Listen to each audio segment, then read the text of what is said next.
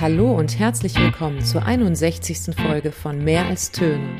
Schön, dass du wieder dabei bist. In dieser Folge spreche ich mit Martin Berner, der sich von ganzem Herzen seit einigen Jahren in das kulturelle Leben in Lübeck und Schleswig-Holstein einbringt. Als Kulturmanager setzt er sich intensiv mit dem Konzept der Gemeinwohlökonomie und Arbeitsweisen von New Work auseinander, entwickelt gemeinsam mit Stiftungen Bildungsprogramme, berät ehrenamtliche Strukturen bei Konzeption und Fundraising und leitet als Projektleiter eigene Vorhaben. Außerdem steht er als Jazzmusiker gern selbst auf der Bühne und unterstützt als Musikvermittler Menschen dabei, ihr Potenzial zu verwirklichen. In dieser Folge sprechen wir über die von ihm entwickelten Projekte Die Jazzpiraten und den Lübecker Jazz Workshop. Da es den von ihm komponierten Jazzpiraten Blues noch nicht in einer schönen Studioaufnahme gibt, habe ich den Blues Now's the Time von Charlie Parker ausgewählt, weil er auch auf diese Folge einstimmen kann.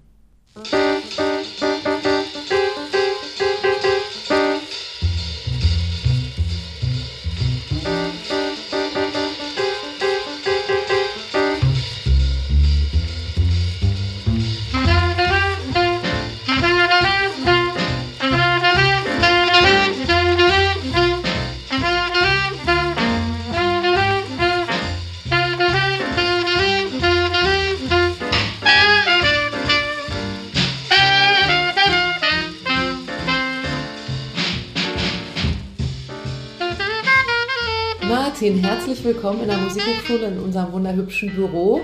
Äh, liebe HörerInnen, es knistert vielleicht eine alte Lübecker Heizung im Hintergrund, nicht wundern. Und wir wollen aber jetzt direkt in, in den Inhalt einsteigen. Ich habe Martin in den Podcast eingeladen, weil ich im September sein Programm Die Jazzpiraten gesehen habe. Das ist ein Kinderkonzert für Kinder in Schleswig-Holstein. Und du bist mit deiner Truppe Jazzpiraten auch schon ein bisschen durch Schleswig-Holstein getourt, damit durch Schulen, hast einige Erfahrungen gesammelt. Über die wollen wir jetzt auch gleich sprechen. Und so eins deiner großen Ziele mit diesem Projekt ist, glaube ich, dass du Kindern erste Berührung und erste ästhetische Erfahrungen mit Jazz ermöglichen willst. Und du hast dir da sehr viel bei gedacht. Du hast ein Konzept erstellt, ein Skript geschrieben. Und da würde mich als erstes interessieren, was war da das Wichtigste für dich in diesem Prozess, als das anfing? Ja, also erstmal vielen Dank, dass ich, dass ich da sein darf. Das freut mich total mit knackender Heizung, ja. total gemütlich.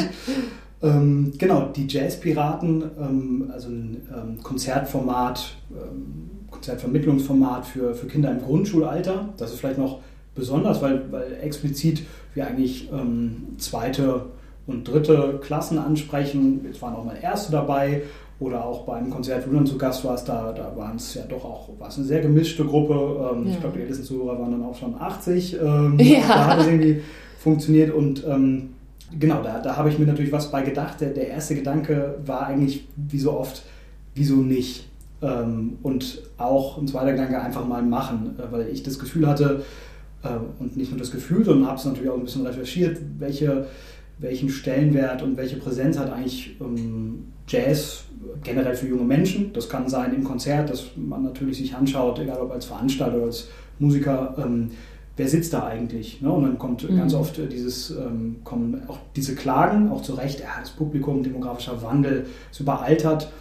Und man kann immer viel klagen, äh, sollte sich dann aber auf das konzentrieren, was man ändern kann. Und ähm, man wird jetzt nicht von heute auf morgen irgendwie Jazz irgendwie zu neuen äh, Pop- oder Tanzmusik ähm, irgendwie umpullen können. Aber ich glaube, es beginnt halt damit, dass man überlegt, ähm, wann erreicht Menschen die Musik eigentlich. Und da habe ich halt in dem Bereich Grundschule einen großen blinden Fleck gesehen. Ich habe mich dann gefragt, war ich denn schon mal in der Grundschule und habe da äh, hab mir Zeit genommen, irgendwie Kindern äh, ja, ein Jazzstück vorzuspielen oder mit einem Quintett irgendwie dahin zu gehen. Und die Frage konnte ich mit Nein beantworten, aber überlegt, okay, wen kenne ich, der das gemacht hat, hat. Ähm, das war dann auch relativ ernüchternd. Ich kannte keinen, habe dann ein bisschen recherchiert, was es so gibt. Und es gibt schon auch Projekte, die irgendwie da ansetzen und sagen, ja, ähm, Jazz in Schule, aber auch explizit in die Grundschule zu bringen. Da habe ich gedacht, das ist doch eigentlich verrückt, weil Kinder, und das gibt ja auch so äh, musikpsychologische Forschung, in, in einem bestimmten Alter eine Offenohrigkeit haben.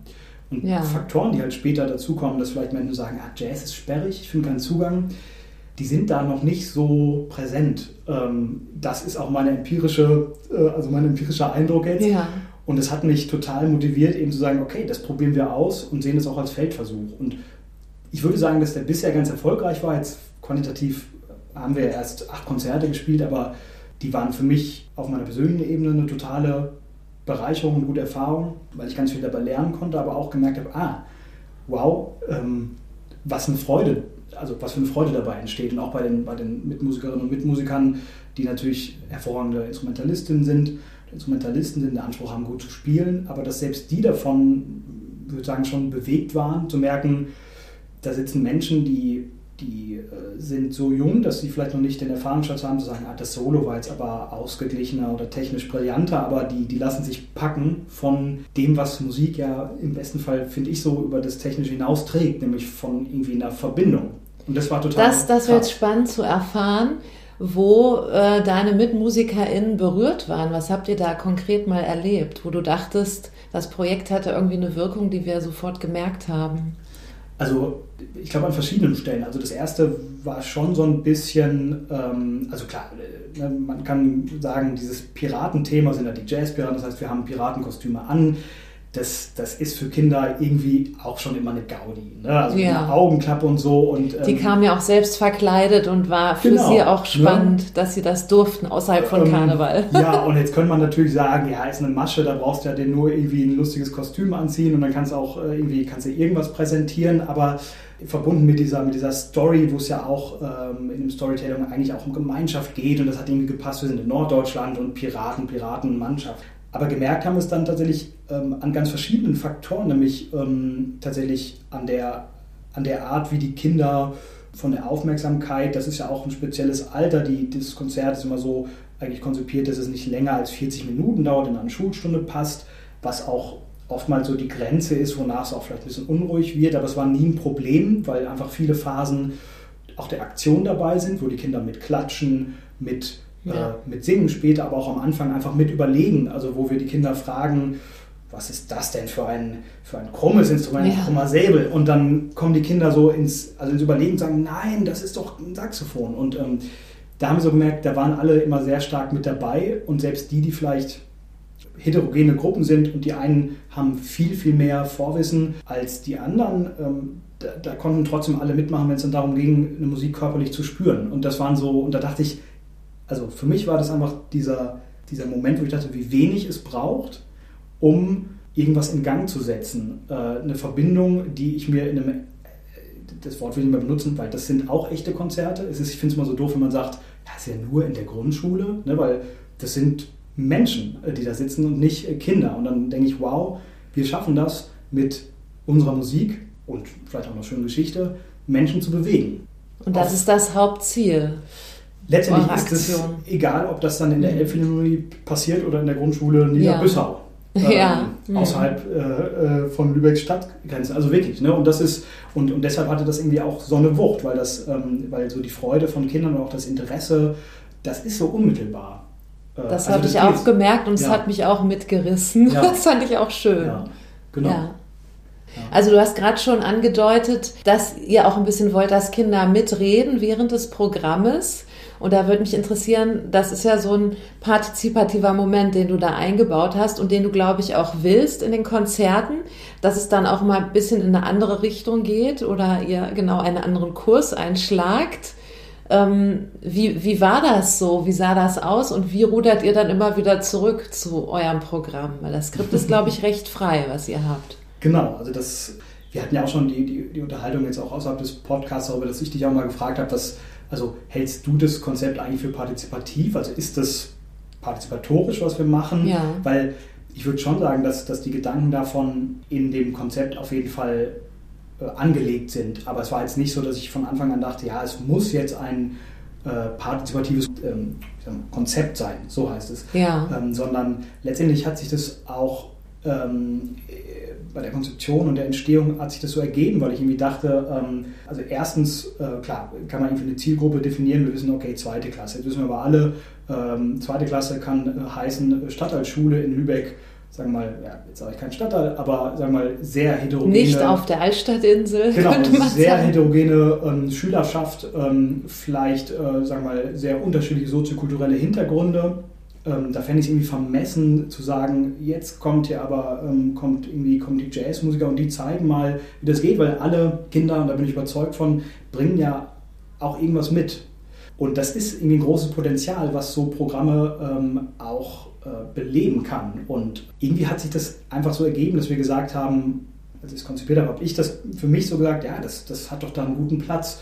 Ähm, was aber auch dem in die Hände gespielt hat, dass es natürlich eine große, was du ja auch sagst, Freiheit auch in der Ausgestaltung ermöglicht, dass wir eben zwar ein Skript haben, wo die Szenen schon konzipiert sind, was passiert, auch Textbausteine konzipiert sind, Schlüsselsätze, aber wir sozusagen immer wieder neue Twists auch einbringen können. Das ist für die, für die Kolleginnen und Kollegen halt gut, die mit auf der Bühne sind, weil das sind ja keine Schauspielerinnen und keine Schauspieler. Hätte ich denen jetzt gesagt, so, wir haben hier die und die Stücke und den Text, die, weiß nicht, 20 Seiten dann ausgeschrieben oder 50 Seiten, äh, nicht ganz, vielleicht 40 in der Mitte, mhm. das lernt ihr jetzt auswendig. Das hätte, glaube ich, total, ähm, ja, hätte totale Widerstände hervorgerufen. Also auch da war, war so ein bisschen äh, diese Einstellung, mit dem zu arbeiten, was wir da haben, nämlich sehr gute Musiker und auch total leidenschaftliche Pädagoginnen und Pädagogen, aber eben einen Weg zu finden, wie wir uns da auch irgendwie authentisch reinbegeben können.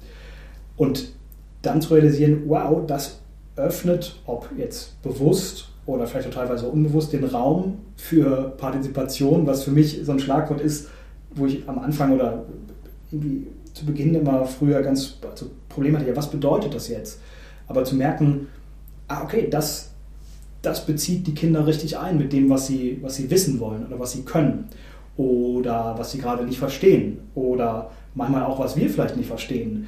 Also das macht es total spannend. Ja, ne? und, und das ja. kann man natürlich also kultivieren, weil wir natürlich schon merken, die und die Aspekte oder die und die Szenen sind prädestiniert dafür zu sagen, wenn dann eine, eine, eine Frage kommt oder ein guter Spruch oder ein Begriff aus dem, aus dem Publikum, äh, dann kann man damit spielen und dann kann man auch nochmal zurückfragen, was hast du gesagt? Ne? Und einfach so ein bisschen in so einen Dialog kommen, der vielleicht wen anders motiviert, äh, von den Kindern dann zu sagen, ja, ich kenne das auch. Ähm, und das ist halt, ähm, das ist ja auch für uns, also wir machen das nicht nur aus Belustigung, aber das macht ja auch Spaß. Ist einfach so. Ja? Was ja. ich jetzt lustig fand, du hast im Endeffekt jetzt nochmal beschrieben, dass deine MitmusikerInnen irgendwie die Partizipierenden auch sind, weil du ihnen die Freiheit gibst, auch selber die Dialoge mitzugestalten. Also auch da improvisiert ihr ja auch. Ja. Darüber habe ich jetzt noch gar nicht nachgedacht, aber ja. klar. Und ähm, was ich jetzt auch dachte beim Zuhören ist, das passt natürlich auch zur Musikpraxis Jazz. Und das sind Jazzer. Das heißt, sie sind es auch gewohnt, sich ziemlich frei ausdrücken zu dürfen auf einer Bühne. Und es wäre total komisch, wenn du eine Geschichte aufgeschrieben hättest mit Charakteren und die sollen genau diesen Text so lesen, äh, weil so machen sie auch keine Musik.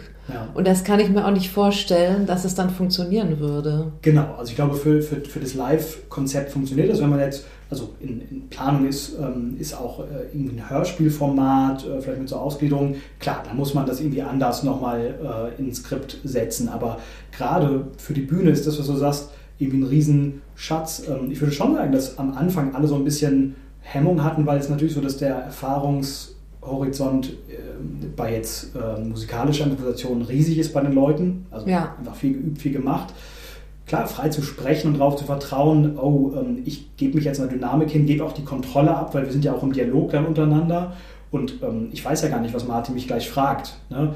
Das ist natürlich, also man gibt die Kontrolle ab, aber letztendlich, wenn man es jetzt auf eine andere Metaebene hebt, dass man sagt, okay, wir als Gruppe müssen uns dabei auch mehr vertrauen. Also ist es auch echt was, was uns da ähm, als, als sozusagen als Formation auch zusammenschweißt. Weil cool.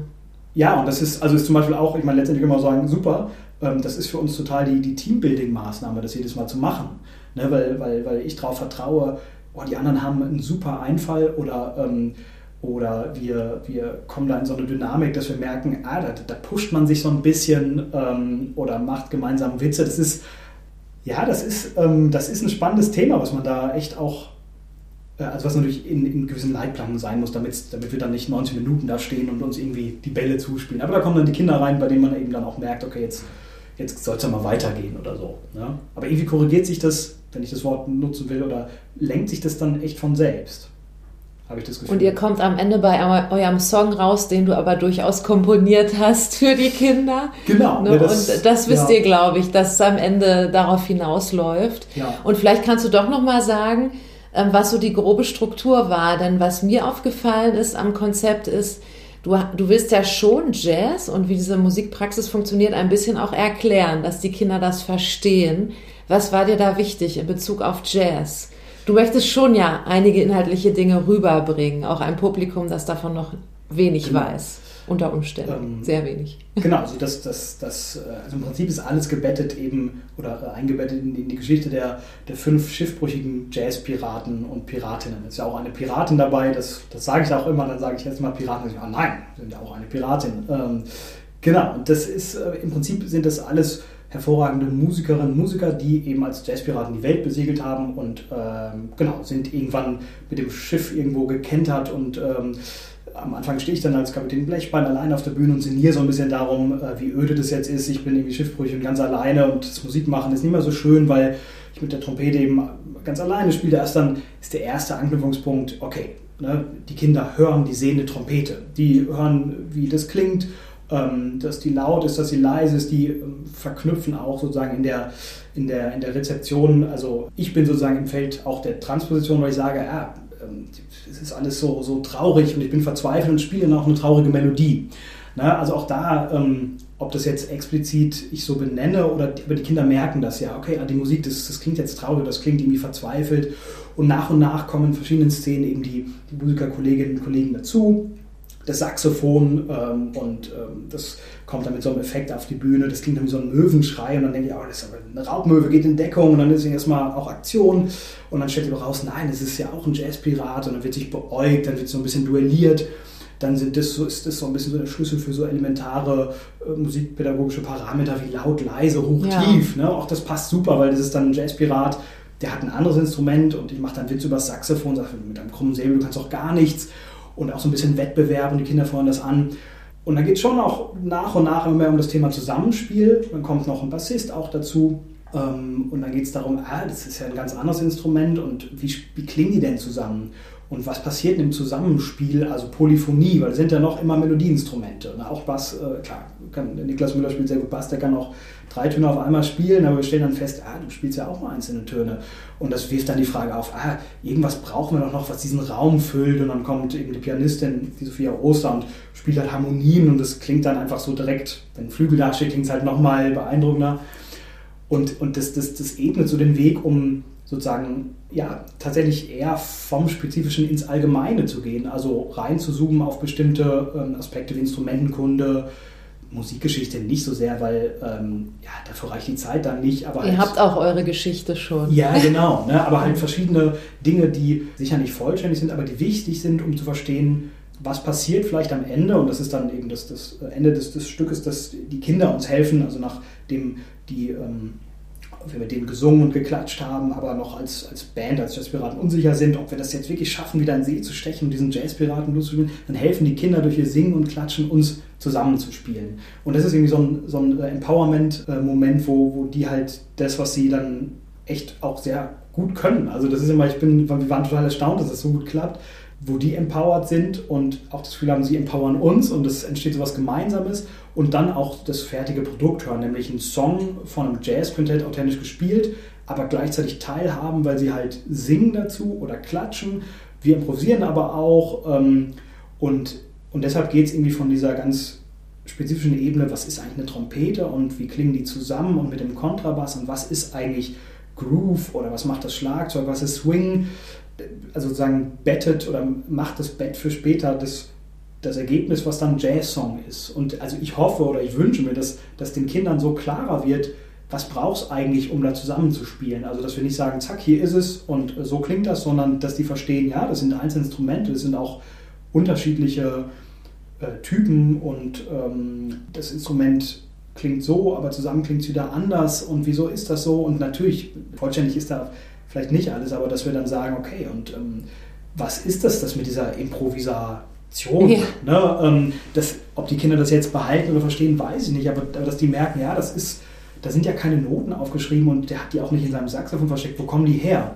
Das, das glaube ich, kann, kann Kinder schon begeistern. Ne? Und später auch so Den Moment fand ich auch toll. Ähm, ja, das ist also, also ihr thematisiert da so total viel und zwar, dass ja. ihr die ganze Zeit ohne Noten musiziert und ganz viel nach Gehör. Ja. ja, genau. Und das fand ich auch so wichtig, wenn man als Erwachsene da drauf guckt. Ihr ja. erklärt im Endeffekt Jazz für Kinder und da ist alles, alles Wichtige drin. genau, ja, also, also, du merkst das jetzt, ähm, das, das fällt mir schwer, das alles jetzt so auf den Punkt zu bringen, weil auch da gibt es dann Momente, ähm, wo dann nochmal durch irgendeine Bemerkung von einem, von einem jungen Zuhörer oder Zuhörerin dann irgendein anderer neuer Punkt irgendwie dazukommt. Ne? Und, das, und das ist das Tolle. Es gibt so halt diese, diese Säulen, die eben sind, ähm, das Zusammenspiel, auch zwischenmenschlich, was es braucht, ne? das, ähm, und eben Instrumentenkunde und auch Rhythmus und, ähm, und auch vielleicht mal gehört haben, was ist Improvisation, weil später gibt es immer noch so ein, wenn wir es dann zum zweiten Mal so ein Encore spielen, dann mache ich immer so ein Call and Response dann mit den Kindern auch, das ist jetzt noch nicht so, dass die dann natürlich ganz eigenständig improvisieren, aber wir merken, ja,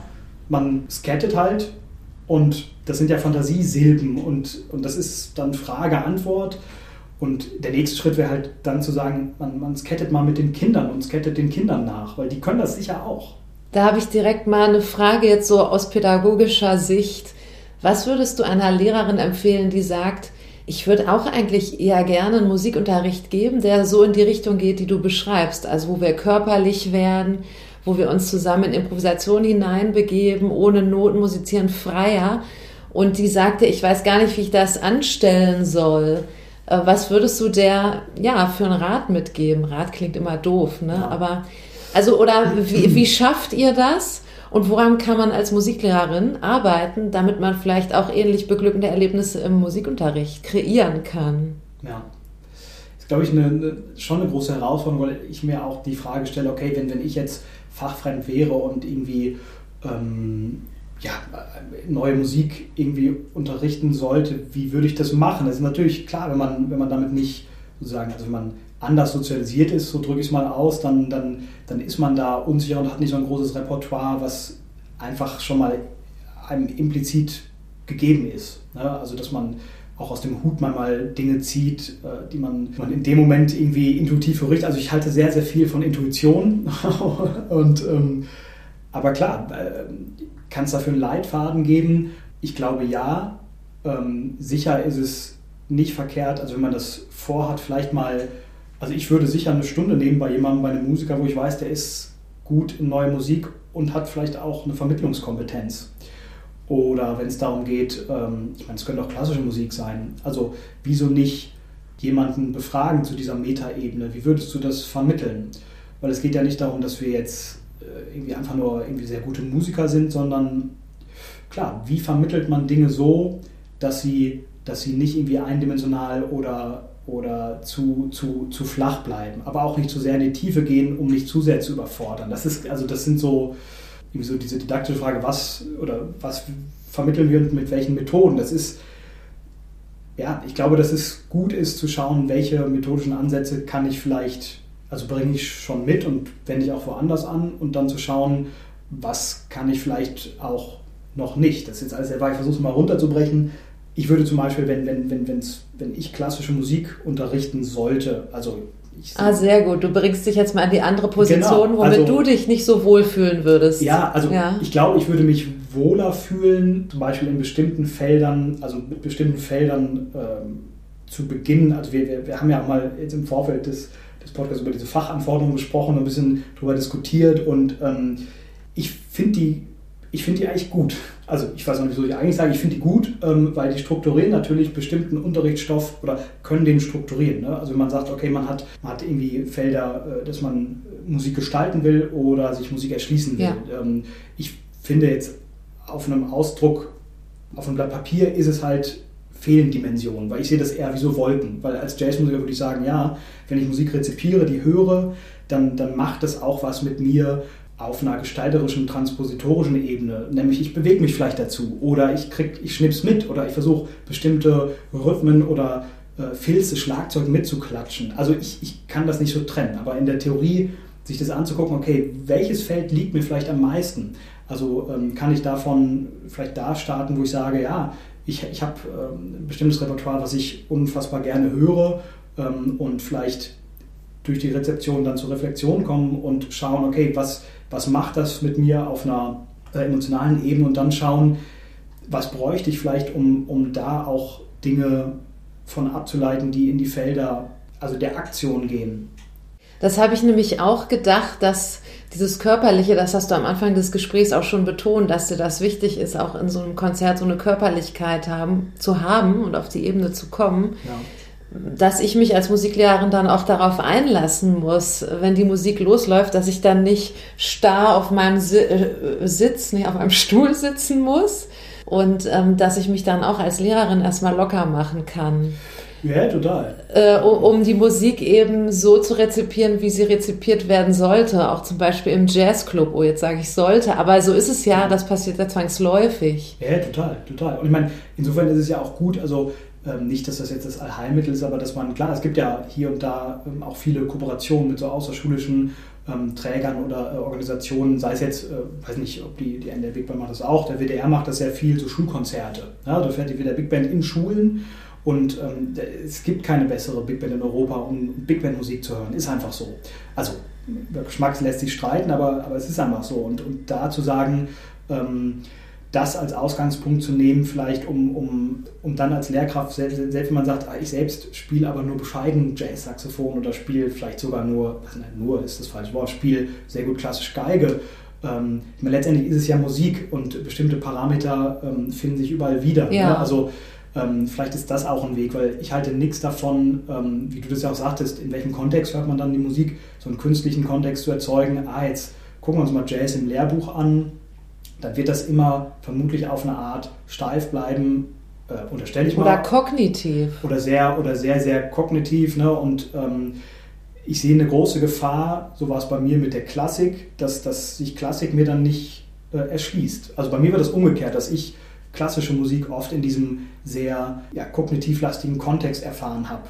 Äh, wenn man aber einmal irgendwann, ähm, weiß nicht, Mendelssohn Streichoktett live hört, das hat nichts, also das hat auch was mit der Wahrnehmung und mit dem Gehirn zu tun, aber das ist das auch ist pure Emotion. Viel mehr als das, ja. ja. Und das ist auch körperlich, mhm. äh, ja. weil Gänsehaut ist auch körperlich. Das stimmt. Und das ist so, ähm, und da sehe ich halt eine große Gefahr, die, die, die, die vielleicht daraus erwächst, klar, dass man auch als, als Lehrperson, gerade als Erwachsener, man hat so Hemmung, man will sich da nicht, nicht blank machen, man hat Angst, sich vielleicht auch nicht zu blamieren, aber über seine Komfortgrenzen hinweg sich zu begeben auf, auf Glatteis, wo man irgendwie angreifbar ist. Das, das wird auch immer so bleiben. Ne? Und ich glaube, dann ist vielleicht dann doch das Geschickteste zu sagen, okay, hm, wie könnte ich mir, auch wenn es vielleicht externe Inhalte sind, mit einer Musikschule, wo es ja oft auch, ähm, oder an der Hochschule auch irgendwie Jazz, Jazzlehrerinnen, Lehrer gibt, ähm, in irgendeiner losen Kooperation dann einfach einen Input holen. Sei es vielleicht sogar, dass mal jemand in die Stunde kommt und was ja. vorstellt.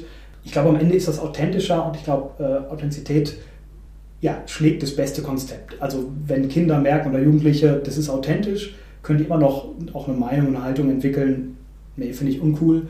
Aber wenn sie merken von vornherein, oh, das ist jetzt hier so ein bisschen, äh, irgendwas ist faul, ne? Also ich. Oder da schauspielert jemand vorne und versucht mir zu gefallen. Das merken die ziemlich schnell. Ja, genau. Glaube ich ja, auch. Ja. ja. Ist, mir ist jetzt gerade eine Geschichte eingefallen, die ich gestern hier beim Mittagessen gehört habe in der Mensa von einer Kollegin die wurde jetzt eingeladen, weil die ähm, Spezialistin für Improvisation ist, für Gruppenimprovisation. Und ein AG-Leiter hat sie eingeladen in seine Musik-AG hier an eine Lübecker Schule, damit sie improvisiert mit seiner Gruppe und ihm. Und er wollte zuhören. Er wollte, dass sie mit den Jugendlichen improvisiert und er wollte zuhören. Er hat sie gesagt, hier, das geht aber gar nicht. Du spielst natürlich mit. Und dann hat sie ihn direkt eingebunden und dann in der ersten Runde beim, beim ersten Impuls hat er irgendwie direkt es nicht so gemacht, wie die Vorgabe war und hat sie auch gesagt, nee, das war nicht die Vorgabe. Und dann hat er sich aber darauf eingelassen und dann konnte daraus was entstehen. Mhm. Also das, das fand ich total schön, die Geschichte, weil sie hat dann auch ähm, ihn gezwungen, so auf Augenhöhe zu gehen. Jetzt benutze ich das Wort schon wieder, das fiel heute schon mal in einem anderen Kontext. Ja. Aber äh, auf die Ebene mit den Jugendlichen zu gehen und nicht nur von außen zu beobachten, sondern mitzumachen. Und da würde ich auch sagen, ähm, dass es dann total wichtig ist, authentisch zu bleiben, auch alles selber nicht so perfekt zu machen, aber Hauptsache die Atmosphäre, die Stimmung äh, stimmt dann beim Musizieren, beim Gemeinsamen. Ja. Und ich glaube, das ist dir auch wichtig ähm, in diesem Konzertformat, das sagtest du auch am Anfang, dass da eine bestimmte Stimmung und Verbundenheit zwischen den Menschen im Raum hergestellt wird. Ja von euch, oder? Ja, total. Und das ist auch, ähm, also für mich ist es insofern, ich glaube auch für die, für die Kolleginnen und Kollegen total heilsam, weil äh, es gab auch irgendwie ein Konzert, da war jemand trompeterisch dann nicht gut drauf und dann äh, war das mit dem Aufbauen der Schule hat so ein bisschen länger gebraucht und dann, ich habe da auch eine Aufnahme gemacht, dass er, oh Gott, das ist aber nicht gut gespielt trompeterisch. Äh, ja gut, denkt man bei äh, zehn anderen Konzerten auch, ne? richtig zufrieden ist man nie. Ähm, und trotzdem hatte ich aber das Gefühl, ah ja, aber irgendwie, ähm, also die Stimmung war aber trotzdem richtig gut. Ne? Und, und da merke ich auch selbst, natürlich hat man immer auf also seine verschiedenen Maßstäbe und, und Bewertungskriterien und das ist auch gut so. Ähm, und es sollte natürlich immer Hand und Fuß haben. Ne? Also wenn ich das Gefühl habe, äh, ich, also ich, oder ich finde die, die, die Haltung nicht gut, ah ja, es, ist, es sind ja nur Kinder, da muss es jetzt nicht so spitze sein. Haben wir, glaube ich, auch mal drüber geredet. Ja. Ne? Es ist, ist, ja nur ein Kinderkonzert. Das finde ich nicht, aber da auch ist für mich total ähm, gut irgendwie zu spüren, ja, ähm, klar bin ich jetzt auf einer subjektiv ähm, Ebene vielleicht nicht zufrieden, aber ähm, auf einer anderen Ebene, wo ich vielleicht auch schaue, was, was ähm, haben die Kinder jetzt mitgenommen oder wie, wie fühlen die sich, was spüre ich da, ähm, war ich total zufrieden. Ne? Und das ist. Das würde mich nochmal interessieren, was für Feedbacks hast du von den Kindern direkt danach bekommen? Ich habe auch dann gesehen, dann kamen viele nach vorne und wollten sich noch unterhalten. Ja. Was sagen die dann dann? Mhm. zu Jazz und der Musik? Oder also sagen also die nur, danke, es hat Spaß gemacht? Also Reicht ja ist, auch als Feedback. Also das ist, das, das, ist, das ist ganz unterschiedlich. Also wir hatten das in einer Grundschule so, da haben wir dann noch ähm, in der Pause danach, also es war in so einer Turnhalle, äh, haben dann noch äh, abgebaut und dann äh, hatten die schon große Pause und dann waren da irgendwie, das war eigentlich ein Konzert, was wir eher als herausfordernd empfunden haben, weil da waren noch viele dritte Klassen dabei, so über 100 Kinder. Also war total die Gaudi, aber da merkt man schon, ähm, das ist dann schwierig, sagen wir mal, zweite und dritte Klasse, die sind einfach auf einem anderen Entwicklungsstand. Ne? Und da haben wir gemerkt, okay, manche Passagen waren für die Drittklässlerinnen und äh, Drittklässler ein bisschen zu lang, ähm, aber da waren am Ende ganz, ganz viele Schülerinnen und Schüler, die dann irgendwie immer noch so vor dem Fenster standen und diesen Jazzpiraten-Blues gesungen haben. Und da habe ich so cool, okay, ja. äh, also auch als Erwachsener spürt man ja, okay, wollen Kinder einen jetzt ein bisschen herausfordern, auf den Arm nehmen, aber die haben das gemacht, weil die den, glaube ich, cool fanden.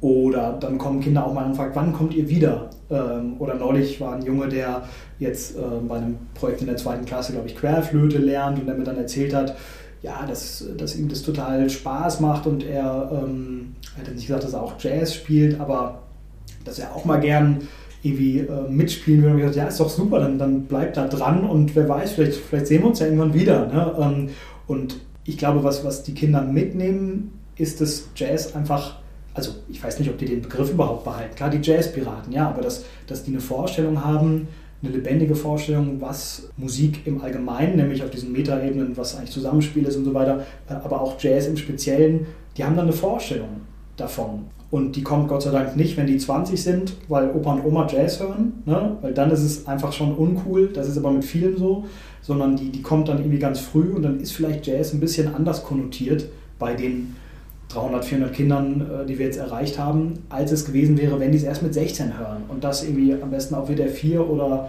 nachts um 1, weil irgendwie Radio Hamburg noch nicht eingestellt mhm. war und die, die, die Chart-Playlist noch nicht läuft. Ne? Und das, das sehe ich so als, als das Größte, das, das, ähm, oder als das Wichtigste an, dass diese Offenohrigkeit, die Menschen im Alter haben, also ich will die nicht manipulieren und auch nicht ausnutzen, sondern ich möchte eigentlich, dass Menschen also die ich, nicht verlieren im Verlauf des genau, also Lebens. Also die, die nicht verlieren und letztendlich, ähm, also mir gibt Jazz total viel. Ich kenne auch meine Grenzen im Jazz, dass ich sage, die und die Stilistiken, das greift mich nicht so, aber mir hat das total viele Erlebnisse ähm, musikalisch, aber auch menschlich ermöglicht, weil es einfach eine Musik ist, über die man super oft ins Gespräch mit Menschen kommt. Das ist eine Musik, die, die wird live rezipiert, es gibt aber auch viele Platten.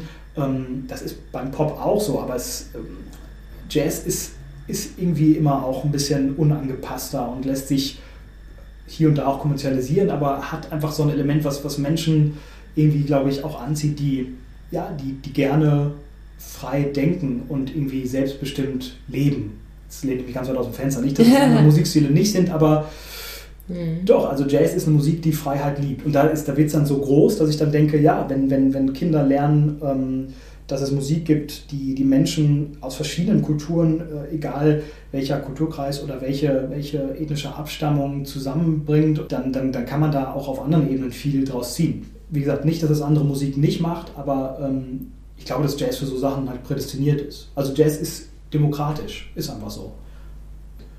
Demokratisch vielleicht auch in dem Sinne, dass man vorher vieles gelernt haben muss, um partizipieren zu können. Das habe ich jetzt gerade gedacht. Auch, also genau. Äh, ne, darüber haben wir jetzt letzte Woche diskutiert ja. mit MusiklehrerInnen auf dem Bundeskongress Musikunterricht, dass Mitbestimmung nur funktioniert, wenn die Jugendlichen, die vielleicht nicht so viel mitbringen wie andere, ermutigt werden, das hast du gerade gesagt, empowered werden, auch sich mit ihrer Stimme einzubringen.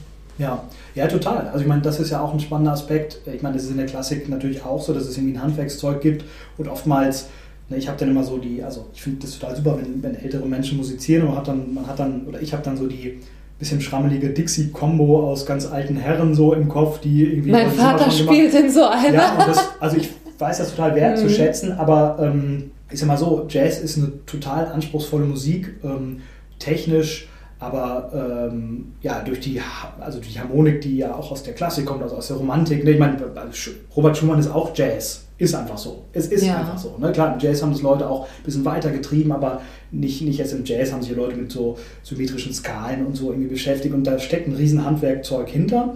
Und das ist wichtig, dass man auch nie vergisst, ja, ähm, das kann man alles üben und äh, das Üben ist aber nicht nur Selbstzweck, sondern ist natürlich auch ähm, Mittel zum Zweck. Ähm, aber Jazz bietet bei aller, äh, bei aller Konzentration auf äh, technische Raffinesse und Brillanz und Kompetenz auch immer die Möglichkeit, Ebenen der, der, also der, der, der intuitiven Zugangsweisen zu ermöglichen. Also und es muss kein Free Jazz sein. Also auch das finde ich doof, wenn man damit kokettiert. Ja, wir machen jetzt mal Free Jazz, weil wir können kein Instrument spielen.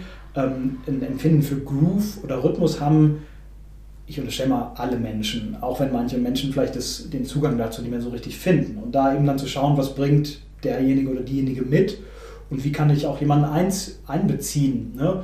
Das kann ich auch als Musiker machen, wenn ich sehr gut ausgebildet bin. Das ist für mich auch keine Schräglage, weil ähm, wenn man das geschickt macht, ja, vielleicht kannst du jetzt nochmal von deinen Erfahrungen von eurem Jazz-Workshop Lübeck erzählen. Was ich darüber so mitbekommen habe, ist, da sind ja jetzt nicht nur Kinder und Jugendliche, so wie auf dem Konzert, sondern auch ältere Menschen.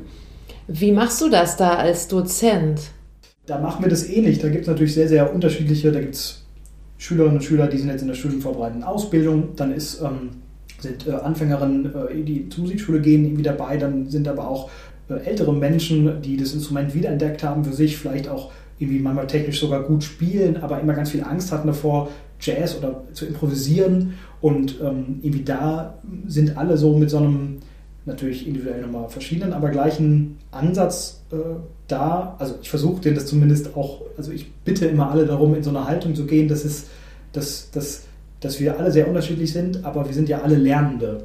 Und sprichst du das am Anfang dann an, bevor ja. ihr startet? Ja, ja, ja, auf jeden Fall. Genau. Also ich mache, mhm. und das, das sage ich in meinen Kursen auch, aber auch in dieser, wir machen immer, das waren jetzt dieses Jahr 70 Teilnehmende, und dann mache ich eine Begrüßung auch im Vorfeld, gibt es natürlich Info-Mails und dann kamen auch so ein paar Nachfragen, dann kriegen wir das Notenmaterial. Habe ich auch geschrieben, es wird vorab kein Notenmaterial geben, weil ich will, dass ihr euch darauf einlasst, auch auf die Angst, die ihr habt. Weil das ist wichtig. Also ja. gerade erwachsene Menschen haben ganz viel Angst davor, ähm, sich in Situationen zu begeben, wo sie die Kontrolle abgeben. Und für manche mhm. heißt das sogar schon, ein Stück nicht vorher einmal gespielt zu haben. Ja. Aber ich würde sagen, aus instrumental- oder äh, jazzpädagogischer Sicht ist es gerade da total wichtig, sich dem Moment der Angst hinzugeben. Weil wenn die Leute später mal äh, in einem Setting Musik machen wollen, auf einer Jam-Session, also du sagtest vorhin authentischer Kontext, ich gehe auf eine Jam-Session, da wird denen niemand vor den Noten schicken. Das wird nicht sein, nicht in diesem Leben. Und, und du willst sie dazu empowern, das vielleicht zu tun ja, in ähm, Zukunft. Ähm, es ist ja kein Zwingen, ja. weil äh, natürlich können Leute so viele Noten vorüben, wie sie wollen, aber ähm, wir, wir, wir verschicken es einfach nicht. Und das ist auch okay so. Klar, der eine oder andere fühlt sich dann vor den Kopf gestoßen, aber ich erkläre dann auch, dass ich nicht glaube, dass es darum geht, wenn man da sitzt und das erste Mal das anspielt, alles perfekt zu machen. Ganz im Gegenteil. Ist doch super, wenn es scheiße klingt. Also jeder hat doch ein Recht dazu, ja. scheiße zu klingen. Ich sag, so, mal, das sagst du auch am Anfang? Ja, total. Ja, weil, Sehr also, gut. Weil, das schneide ich auf ähm, keinen Fall weil raus. Diese Angst, ähm, scheiße zu klingen, hat, glaube ich, jeder und jede, auch ja. im täglichen Üben und auch im mhm. Musizieren. Wir wollen uns nicht nackig machen und auch nicht, ähm, nicht vor anderen die Blöße geben.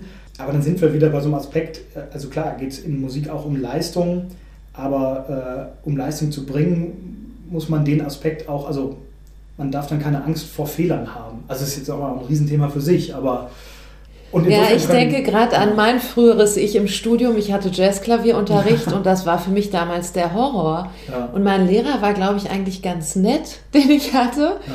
Aber ich hatte auch total Angst, dann auf dem Klavier immer die falschen Tasten zu treffen und ärgere mich rückblickend darüber. Darum ist das, glaube ich, ein guter Ansatz, wenn man Jazz unterrichtet, auch in der Schule zu sagen, hey, wir spielen jetzt mal ein paar Töne zusammen und wir gucken mal, welche passen zu dem ja. Akkord. Ja, und dann, total. wenn ihr welche ja. gefunden habt, dann wiederholt ihr die halt mehrfach und feiert jetzt diesen Ton, weil der gut klingt über dem Akkord.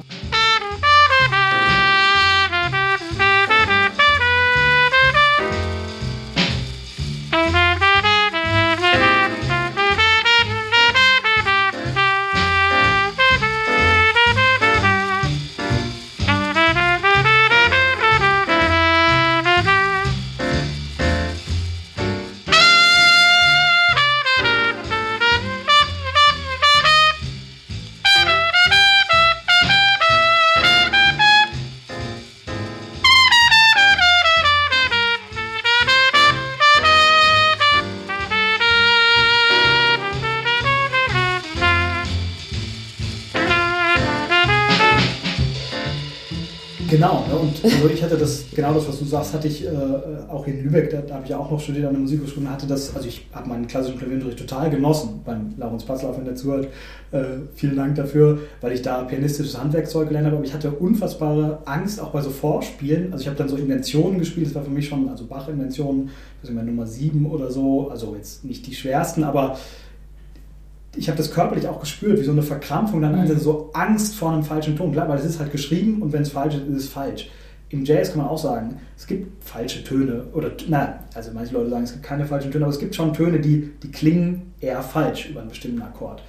Äh, Lehrer und Lehrerinnen von mir haben dann gesagt, ja, der nächst gut klingende Ton ist ein Halbton entfernt. Das stimmt. Aber mhm. wenn ich natürlich aus einer man kann sich immer retten und dann tut ja, man so, als wäre man reingeslidet. Nur, nur das Ding ist, glaube ich, dass man ähm, nicht in der Haltung der Angst ähm, die Option dann sieht, weil wenn man Angst hat, äh, ich glaube nicht, dass man dann noch agiert, sondern dann reagiert man auch psychologisch, ne? Fight or Flight. Dann, ja. ähm, und, und ich meine, das ist auch fatal, weil wenn man, auch das kann man ja sich körperlich antrainieren und üben.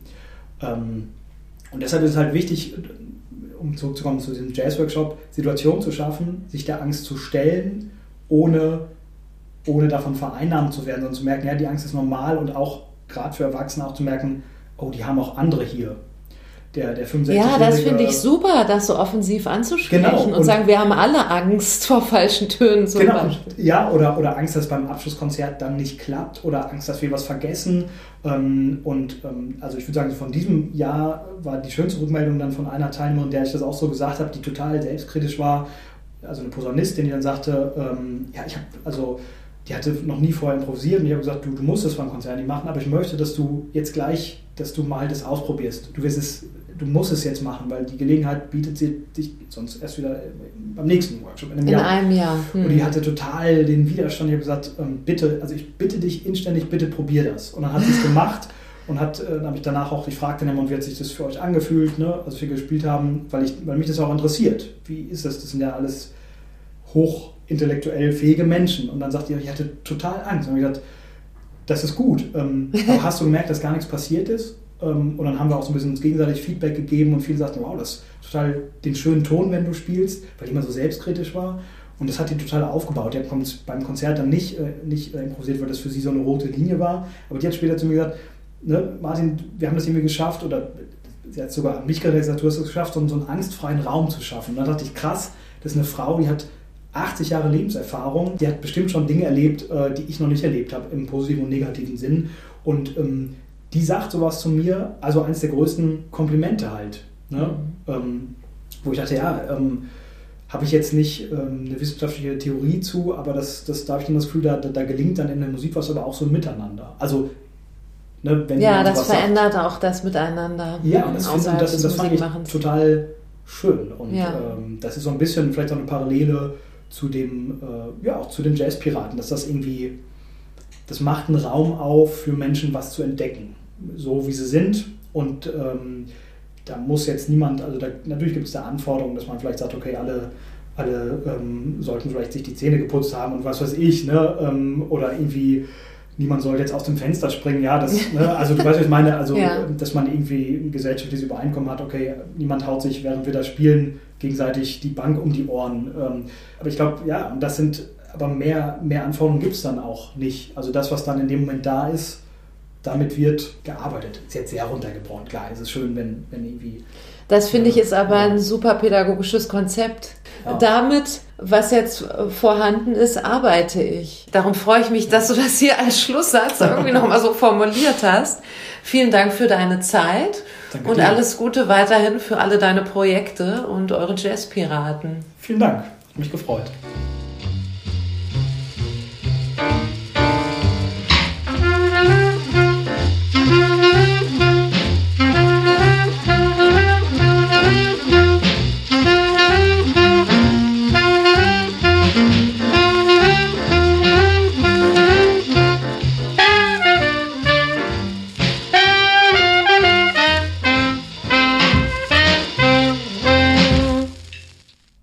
Das war die 61. Folge von Mehr als Töne.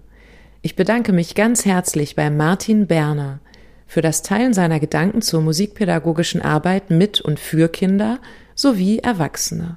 Wir freuen uns über Feedbacks zu unserem Gespräch auf dem Blog www.mehralstöne.de. Anfang November werden Musikpädagogikstudierende der Musikhochschule Lübeck und ich ein Gespräch mit dem neuseeländischen Kollegen David Lyons führen und für diesen Podcast aufzeichnen. Auf das Gespräch mit dem Musikpädagogikprofessor aus Auckland sind wir schon sehr gespannt und hoffen, dass du dich auch auf diese englischsprachige Folge freust. Bis dahin wünsche ich dir wie immer viel Spaß beim Musik machen, hören und unterrichten.